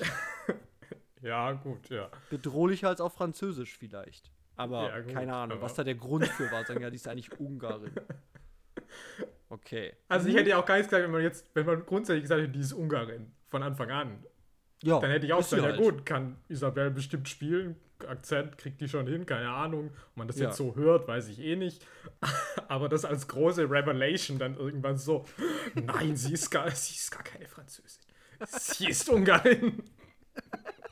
Okay. Da muss was im Busch sein. Das. Oh Mann, ey. Ja, okay, alles klar. Ja. Okay, du hast keine weirden Sachen mehr. Nee. Also wir haben Genre Ladies und Camp. Ja. Das sehe ich alles, ja. Ja, und das ist halt eine Ähm, Kombination, wo ich halt einfach nicht widerstehen kann. Und wie gesagt, Greta ist nicht mal in diesem billigen Genre, ist es vermutlich nicht mal das Beste, was ich je gesehen habe. Aber trotzdem liebe ich es halt. Ich würde es jederzeit wieder gucken. Es unterhält also- mich halt von vorn bis hinten perfekt. Also ich kann ja, ich kann das ja nur mal sagen, ja, für Leute, die uns ja auch nicht so gut kennen hier draußen, ja, im, Ä im Äther, dass als ich gehört habe, dass du vor Freude fast geweint hättest bei einem Film, da, also sorry, das, das war für mich halt unvorstellbar. Ich will dir, Ja. will dir kein Unrecht tun, ja, aber diese Idee gab es in meinem Kopf gar nicht. Und wir kennen uns jetzt echt auch schon eine ganze Weile Ja. und haben auch eine Menge Filme auch zusammen gesehen. Aber das ist mir noch nie passiert. Deswegen war dieser Film, also, okay, alles klar, ich muss das sehen. Was ist das bitte für ein Film? What the fuck? Ja, und das hatte ich halt, also hatte ich halt jetzt natürlich nicht so, weil es nicht mein Genre ist und äh, bei Ja. mir können auch Dudes Sachen machen. Ja. Aber ja, ich würde gerne noch, ich würde gerne noch, ne, noch eine Ebene noch draufpacken, was mich echt auch ein bisschen irritiert hat bei diesem Film. Weil ich eben, ich sag's nochmal, eine sehr begrenzte Vorstellung von diesem Genre halt irgendwie habe oder von diesen Plots, die es irgendwie haben kann, aber schon das entgegen einer, einer Vorstellung von mir irgendwie lief. Und dann gibt es eben eine Szene, über die ich glaube ich jetzt nochmal genauer reden möchte. Und das ist eben die Szene kurz, also die Szene, wo sie von, wo Francis von Greta entführt wird. Und ich habe das in der Zusammenfassung übersprungen, weil ich jetzt gerne nochmal genauer drüber reden möchte. Und das ist eben so, dass eben es gibt diese Aussprache und dann will Greta eigentlich mit ihrem Vater irgendwie wegfahren oder so. Es war zumindest mal angedacht. Auf jeden Fall will sie weg. Sie ist in der Wohnung, sie macht sich einen Kaffee, der aber schon fertig in so einer French Press irgendwie da so drin war, drückt den so durch, stellt in die Mikrowelle, dazu läuft so Mucke, sie trinkt den Kaffee, legt sich aufs Sofa und dann stellt sie fest, die eine Pflanze, die da steht, ist hart übergossen worden. Die trieft vor Wasser. Und dann ruft sie halt nach Erika, aber sie merkt dann, okay, sie bricht langsam zusammen, verliert das Bewusstsein, dann sieht man halt äh, Greta im Hintergrund durchlaufen. Und die schleppt die dann in die Wohnung. Und sie ist halt total benommen von diesem, von diesem Zeug, was sie anscheinend da reingemacht hat in den Kaffee. Und dann ist sie in der Box. Und sie wird in die Box reingelegt, Klappe zu. Mit dem Klappen zu sehen wir aber Frances, wie sie wieder in ihrem Apartment ist, aufschreckt, sodass mir das signalisiert, sie hat nur geträumt. Mhm. So, jetzt geht sie zum Ding, hat den Kaffee, trinkt ihn aber nicht und ruft nach Erika. Erika ist da und Erika guckt dann raus, der Vater kommt auch. Also, okay, alles klar, war alles nur ein Traum. Jetzt steigt sie in den Aufzug, um runterzufahren. Man sieht vorher, weil das nämlich die Kamera zeigt ihren Finger, wie sie auf 1 drückt, weil Amerika und darunter ist halt ein B für Basement. Mehr gibt es nicht. Sie drückt auf die 1 und die Kamera fährt dann ohne Schnitt nach oben, zeigt alles, äh, Notfallknopf und so weiter, bis auf die, also bis sie zur Anzeige kommt. Und dort sehen wir, dass wir runterfahren, 1, 0 und dann minus 1. Und dann ist schon, okay, was? Ich doch gerade gesehen, wie viele Stockwerke dieses Haus hat. Und dann wird irgendwann klar, okay, es geht immer weiter runter, minus 3, minus 4. Dann fängt dieser Aufzug an zu wackeln. und dann schiebt er sich eben zusammen. Also die Wände kommen näher, das Glas bricht und formen eine Box. Und dann gibt es wieder einen harten Cut und tatsächlich war Francis immer noch in der Box. So, ich habe ein bisschen recherchiert mhm. und würde das, was wir da sehen, als in einem Buch namens Twist Endings, ich habe den Autor jetzt vergessen, aber es ist im äh, Schüren Verlag erschienen, gibt es die Bezeichnung Wake Up Twist und das ist eben die Es war alles nur ein Traum Twist-Nummer. Und ich meine, das haben wir hier, weil eben erst ab in die Box und dann war alles nur ein Traum. Aber der entscheidende Kniff, und das finde ich halt crazy, dass dieser Film das macht, ist das dann nochmal zu twisten. Also es ist mhm. so eine Art von doppelter Wake-up-Twist, weil du wachst praktisch also Fake Wake-up-Twist, ich weiß ja, wie ich es nennen soll, weil mhm. du wachst aus einem Traum auf, aber dann stellt man fest, dass da du ja in der Box sediert liegst, praktisch davon träumst, dass du aufgewacht bist, wieder in deinem Apartment. Und dann wachst du davon auf. Also es verschleiert den eigentlichen Traum. Ja. Du hast praktisch eine Traumsequenz 1 und eine Traumsequenz 2, nämlich Entführung und nicht mehr in der Box sein. Und es stellt sich aber raus, dass eben dann Traumsequenz 1 gar keine Traumsequenz ist und Traumsequenz 2, die erst nicht als Traumsequenz erschien, aber eine Traumsequenz ist. Und das ist eine sehr, sehr spezielle Twiststruktur mhm. oder Form von unzuverlässigem Erzählen durch den Film, die ich so noch nicht kannte und tatsächlich dann durch dieses weirde, surreale, der, der Aufzug schiebt sich zusammen und so, wirklich auch nicht weiß, was hat dieser Film jetzt noch für mich im Petto. Mhm. Also es war wirklich ganz weird dass es jetzt einfach hier so einen verrückten Twist reinhaut, was natürlich diese Situation von, du bist dann doch in dieser Box in Gretas Horrorhaus natürlich noch mal vielleicht krasser und wirksamer macht. Weil dieses war alles nur ein mhm. Traum, ist eine bekannte Trope und man kennt das ja auch, ja schon doch durch den Film, dass man irgendwie sagt, die leidet ja langsam an Paranoia und so. Das ist jetzt nichts Neues, dass sie sowas irgendwie träumen würde oder dass Greta in ihrem Kopf ist. Aber das dann noch mal zu twisten, fand ich super stark und habe ich nicht kommen sehen und fand ich auch geil inszeniert mit diesem, mit diesem äh, Aufzug, mhm. der sich dann da zusammenschiebt. Und ich wusste dann wirklich nicht mehr, okay, alles klar. Was, also wird das jetzt ein verrücktes, was ist eigentlich noch real Ding oder nicht? Und es wird es natürlich nicht, aber das hat für mich dafür gesorgt, dass ich, als ich dann Erika in der letzten Szene mit der Perücke, man sieht ja ihr Gesicht nicht, man sieht sie nur mit so einer braunen Perücke, und ich habe ihre Stimme gehört und dachte mir so, ähm, wer ist denn das jetzt? Ist das Chloe Graces Stimme? Ist das jetzt Greta, die da, also ist das jetzt Frances, die da sitzt gegenüber von Greta? Sie ist gar nicht in dem Raum. What the fuck, was passiert hier eigentlich? Und dann zieht sie auch noch diese Perücke ab und hat so blonde Haare. Ist es jetzt wirklich? Also, okay, nee, es ist Erika. Okay. Aber wirklich ganz weird. Ich habe das wirklich gedacht kurz. Und das wäre halt insane gewesen. Das wäre halt wirklich insane. Ich würde vielleicht schon sagen, dass du dem Film da vielleicht mehr surrealistisches Potenzial unterstellt hast, ja, als er vielleicht absolut. wirklich bietet. Aber ich muss schon sagen, dass ich diesen Doppeltraum beziehungsweise dann eben nicht Doppeltraum, ähm, ja. schon auch ganz, ganz interessant fand. Also, weil ich eben, das, was ich zuerst dachte, war eben so, dass das, was man halt vielleicht kennen mag, auch wenn es natürlich nicht oft ist, ist eben praktisch dieses doppelte, also der doppelte mhm. Wake-up-Twist. Also, dass du sagst, okay, ja. du hast eine Traumsequenz, dann wacht die Person auf, es geht weiter Und dann wacht die Person aber nochmal auf und es stellt sich raus, okay, sie hat praktisch, es gab praktisch einen Traum im Traum. Also es gab noch eine weitere mhm. Traumebene sozusagen. Ja. So Inception-mäßig aber, gesagt. Aber, norma aber normalerweise wachst du ja dann am gleichen Ort wieder auf. Also du würdest praktisch auf dem Sofa einschlafen, dann würdest du aus, dann würdest du aus dem ersten Traum aufwachen und wieder auf dem Sofa sein. Oh, ich habe hier nur auf dem Sofa geschlafen. Dann kommt ein Monster durch die Tür rein, frisst dich auf und dann wachst du wieder auf, bist aber wieder auf dem Sofa zum Beispiel. Ja. Dass du sagst, ah, okay, also, ah, ich ja. bin immer noch hier. So. Ja, mhm. ich schätze, wenn es das gibt, ist es öfters auch so vielleicht, dass das vielleicht der Akt des Einschlafens gar nicht gezeigt wird. Also du dann vielleicht auch nicht ja. unbedingt da jetzt verortet bist, wo die Realitätsfigur sich gerade befinden muss. Weiß ich aber nicht genau. Mhm. Aber ja, grundsätzlich auf jeden Fall schon. Und auf jeden Fall ist es schon kurz desorientierend, weil natürlich auch, du hast diese erste Szene gesehen mit der Entführung und hast die aber schon abgehakt als Traumsequenz.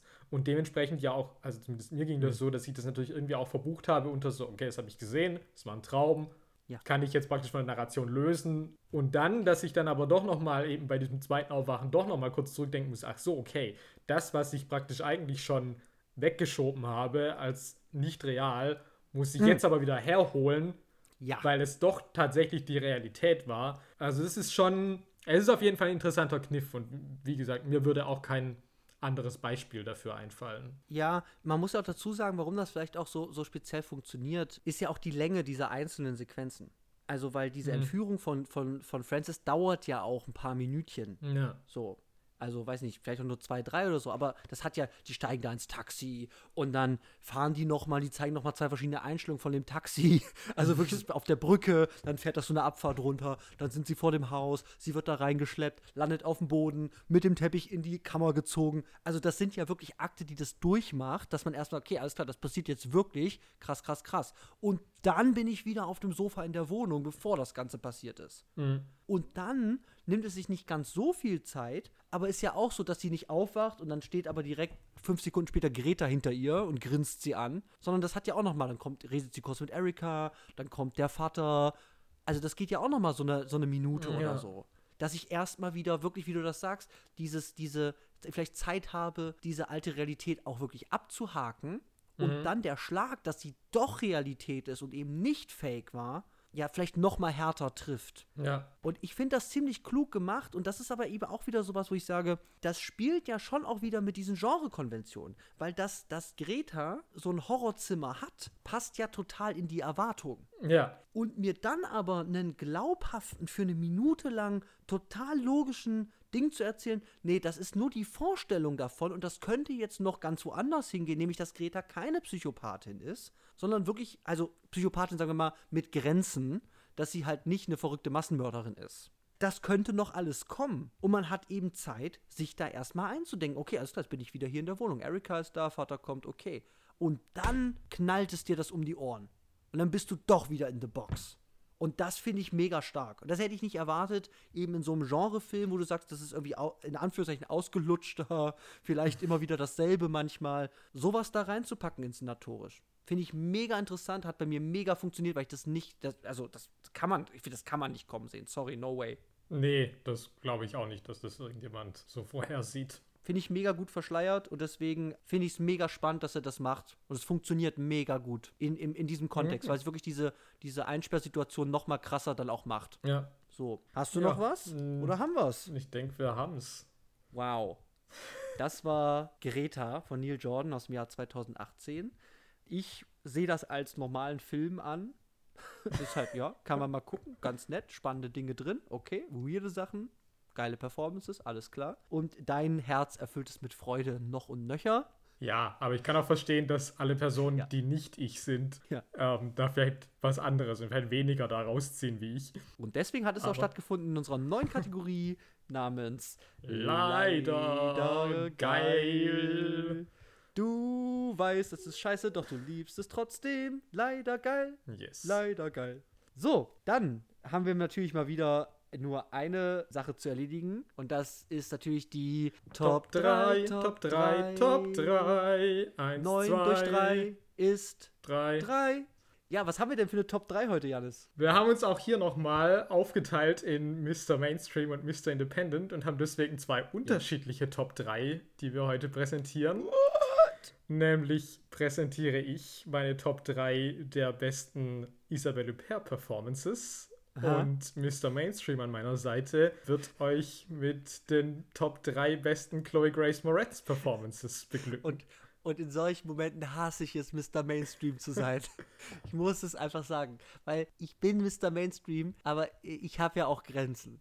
Und meine Top 3 Chloe Grace Moretz Performances zu wählen, ist halt ein hartes Stück. Hm. Also ich muss schon mal sagen, da hätte ich lieber Isabelle Huppert gehabt, auch wenn ich von der eigentlich nichts gesehen habe. So. Also für mich war es auch schwer, meine Top 3 Isabelle Huppert Performances auszuwählen, muss ich auch sagen. Um, er hat halt 100.000 Filme ich hab, Also ich habe ganz viel natürlich nicht gesehen, weil so viel, aber ich habe schon relativ viel gesehen, denke ich, mhm. verhältnismäßig. Und das ist aber halt auch ein, eine Bandbreite an Schätzen, würde ich jetzt mal sagen, diese mhm. Filmografie, weil sie ist halt eigentlich immer hervorragend.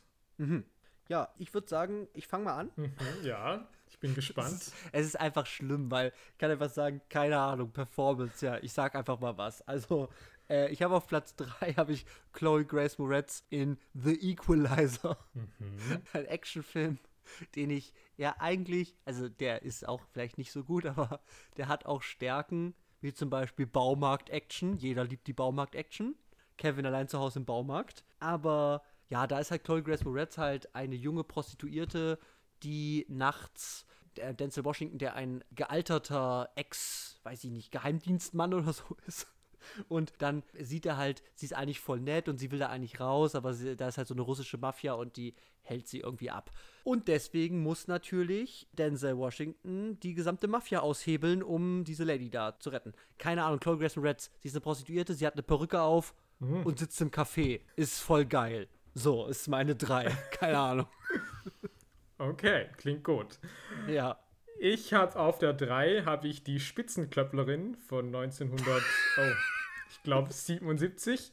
Ja. Das war so ungefähr Isabelle Pers großer Durchbruch, glaube ich. Mhm. Und Sie spielt darin eine junge Friseuse, die sehr zurückhaltend und schüchtern ist, also vielleicht schon fast krankhaft so, die dann eine Beziehung mit einem Studenten beginnt und diese Beziehung zerbricht dann allerdings wegen den unterschiedlichen sozialen Milieus, aus denen sie herkommen und eben weil sie ihre Gefühle eben auch gar nicht verbalisieren kann und er sich aber vielleicht auch einfach nicht die Mühe macht, sie wirklich zu verstehen, zu versuchen. Mhm. Und das ist ein super unangenehmer Film, also ich finde den wirklich schwer, den anzugucken, also und Isabelle ist dann natürlich noch super jung, also sie ist ja wahrscheinlich irgendwie so um die 20 und das ist natürlich eine Performance, die fast stumm irgendwie funktioniert. Also sie spricht natürlich nicht so viel mhm. und ist sehr subtil und ja, also das ist schon wirklich sehr, sehr berührend, was sie da macht. Also das mhm. ist deswegen meine drei, die Spitzenklöpplerin. Sie ist übrigens, also der Titel bezieht sich dann auf ein Zitat, also sie ist nicht wirklich eine Spitzenklöpplerin. Ja, ich muss halt nochmal sagen. Also ich wusste halt nicht, dass es existiert bis heute Nachmittag. Und äh, weil ich das halt in, in Wikipedia nochmal bei meiner Isabel Hyper-Recherche gesehen habe und dachte halt, okay, die Spitzenklöpplerin, keine Ahnung, was das sein soll, aber es ist vielleicht einer der besten Filmtitel, die ich je gehört habe. so, ja, Platz 2. Super lame, weil ich es schon mal in der Top 3 hatte.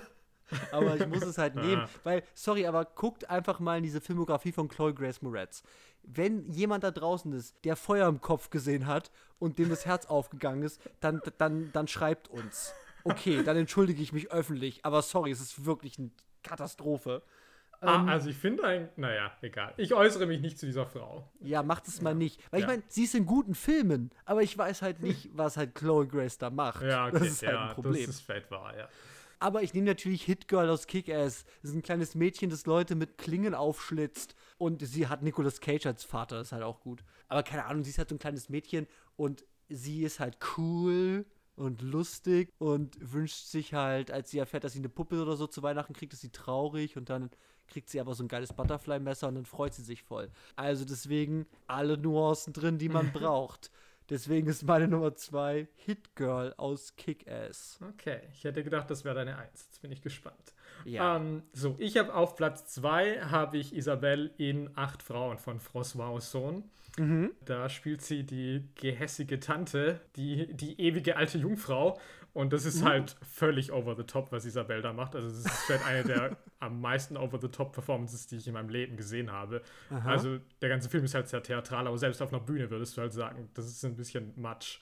Ähm, weil es ist natürlich Ja. auch irgendwie, ja, nahezu slapstickhaft und das zeigt halt auch, dass Isabel halt auch ganz anders kann. Mhm. Und andererseits gibt es aber dann doch auch so kleine Momente, in denen sie dann doch auch irgendwie eine, eine echte Person unter der Karikatur irgendwie zeigt und da eine Mhm. Verletzlichkeit und so reinbringt. Und vor allem, natürlich, sie ist irgendwie so das hässliche alte Entlein der Familie und dann hat sie natürlich dann doch auch noch das, den großen Moment, dass sie dann doch noch zur glamourösen Diva wird und dann natürlich mit, einem, mit einer Pelzdola die Treppe runterstolziert und das ist halt, Uh. also, sorry, dass ich jetzt irgendwie auf so einem oberflächlichen Moment da bleibe, aber sie sieht halt fabelhaft aus und das ist für mich Okay. halt wahre Kinomagie. Also, das, oh Gott. Oh, ja, fabelhaft. Oh, Oh Mann, du hast so einen riesen Pool an Sachen mit vielen verschiedenen Facetten, aus denen du wählen kannst. Oh, okay. Ich nehme auf Platz 1 Chloe Grace Moretz in Hugo Cabret von Martin Scorsese. So, also, äh, da ist sie noch äh, wirklich sehr, sehr jung. Also ist sie Mhm. wie 12 oder 13, 14 oder so, also wirklich sehr, sehr jung. Und sie ist halt auch in großen Teilen dieses Films drin und sie ist halt da. und ich denke mir halt nicht, boah, fucked up, sondern sie ist halt so ein junges Mädchen und ist halt auf der Suche mit ihrem neuen Freund Hugo nach dem Geheimnis, was ihr Großvater hat. Und ja, ihr Großvater ist halt George Méliès. Oh. Und ich meine, keine Ahnung, Performance, aber sie liebt halt auch das alte Stummfilmkino Mm. und kämpft deswegen auch zusammen mit Michael Stuhlbarg und äh, Hugo zusammen, um die Restauration dieser Filme halt Yes. voranzutreiben. Und Filmrestauration finde ich gut Mhm. und findet auch die Rolle von Chloe Grace Moretz gut und ich kaufe ihr das ab, dass sie die alten Schinken liebt und deswegen ist Chloe Grace Moretz in Hugo Cabret auf der Eins. Stark. Ich hab's geschafft. Yes. Okay. Dann komme ich noch mit meiner Eins und ist jetzt auch nicht so originell, aber für mich ist es halt vielleicht doch die Paraderolle, mit der ich Isabelle Huppert einfach identifiziere. Und das ist Mhm. natürlich die Klavierspielerin von Michael Haneke. Okay. Woran ich natürlich auch in Greta immer denken muss, so, so, sobald sie dann natürlich anfängt, sich ans Klavier zu setzen oder dann Mhm. auch ihren Opfern Klavierunterricht geben zu wollen.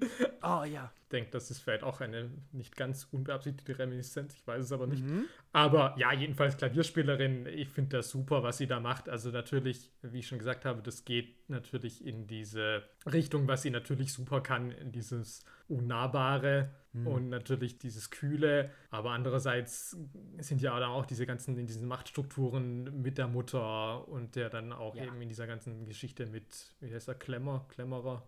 Gar nicht sicher. Ich also mit dem. Studenten halt jedenfalls, mit dem sie ja dann diese, naja, ja, Beziehung kann man ja nicht sagen, aber also. BDSM-Affäre, kann ja. man das so nennen? Also ich weiß nicht genau, wie man das definieren kann, was die haben, aber auf jeden Irgendwas, Fall ist irgendwas es ja, mit Sex und Gewalt. Bisschen. So. ja, Macht. ja, Mhm. ja, ist schwierig, ist komplex und ich Mhm. finde aber, sie bringt das alles halt super rüber. Ja, Und sie ist auch das perfekte alter Ego, dass sie aussieht wie Elfriede Jelinek. das ist auch korrekt. Also ich finde das ganz groß, was sie da macht und für mich ist es wirklich so ihr, ihre Mhm. Meisterleistung vielleicht von dem, was ich gesehen habe. Ja, sie macht da halt auch alles, ne? Mhm, Das ist halt auch, also Isabelle Huppert ist natürlich auch eine der Schauspielerinnen, wo man sagt, okay, die sich für nichts zu schade, die hat keine Scheu vor der Kamera, Ja. gefühlt alles zu machen, ist mein Eindruck. Wer schnüffelt an Wichstüchern, die natürlich keine echten sind, aber ich meine, macht sie halt gut, weil es halt super ekelig. so. Aber klar, auch diese Sexnummern und so, also das, ja, die macht halt alles. Ja. Und ja, finde ich eine gute Wahl. Ich hatte es mir, ich mir schon gedacht, aber Mhm. ja. Genau, das war die heutige Top 3 Isabelle Huppert Performances auf, auf Jannes Seite und Top 3 Chloe Grace Moretz Performances auf meiner Seite. Yay. Mhm. Alle haben drauf gewartet. Und das war natürlich mal wieder die Top 3, 3, 3, drei. 3, 3, 3. So, und mal wieder als letzten Tagesordnungspunkt übergebe ich an dich, uns zu sagen, was gibt es nächste Woche? Eine neue Kategorie vielleicht? Ja, nämlich, wie heißt sie denn jetzt? Ollis Sportschau. Ja. Ja, das heißt, wir widmen uns endlich mal dem Sportfilm. Yes. Und da hat äh, sich Olli was ganz Besonderes ausgesucht, nämlich Tin Cup mit Ja. Kevin Costner. Es Ja. geht um Golf? einen alten Golf. Also alt, aber einen gescheiterten Golfspieler, der in Love ist und deswegen die US Open gewinnen will. Ja, das klingt ja prima. Ich habe das noch nicht gesehen und bin aber schon, nun ja, also gespannt, was mich Ja. da erwartet. Ja, zu Recht. Ich kann, ja, ich kann ja nur ganz kurz sagen. Also, das Ding ist, das wäre vielleicht auch wirklich für so eine leider geil ähm, Nummer da, aber weil es wirklich halt, also ich weiß halt nicht, wie geil dieser Film ist, aber ich glaube, ich liebe das halt. Und das ist wirklich auch so ein Guilty Pleasure-Ding bei mir, dass ich ganz viele Filme, die ich wirklich, wo ich sage, boah, sorry, das geht einfach, also es geht einfach nicht, die trotzdem gucken kann, weil da irgendwas mit Sport passiert. Und das ist halt wirklich ein Problem. Und das würde ich gerne mal thematisieren. Und wir fangen halt gleich mit einem steilen Brett an. Und das ist halt Tin Cup. Und ich, ich freue mich drauf.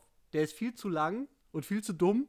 Aber Ja, jetzt ich nicht schon halt so viel zu Golfen. verraten. Also ich meine, wir müssen ja hier auch ein bisschen noch übrig lassen für nächste Woche. Ja. Ja. Ich glaube, wir haben noch genügend zu reden. Na, ich Genau. befürchte auch. ja. Aber genau, dann freuen wir uns natürlich, wenn ihr nächste Woche wieder einschaltet. Ich hoffe, ihr hattet heute auch eine ganze Menge Spaß. Und genau, besucht uns wieder nächste Woche, wenn es wieder heißt. Wer schaut Sachen? Sachen?